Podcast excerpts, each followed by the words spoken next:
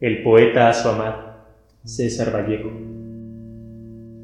Amad, en esta noche tú te has sacrificado sobre los dos maderos curvados de mi beso, y tu pena me ha dicho que Jesús ha llorado y que hay un Viernes Santo más dulce que ese beso. En esta noche rara que tanto me has mirado, la muerte ha estado alegre y ha cantado en su hueso. En esta noche de septiembre se ha oficiado mi segunda caída y el más humano beso.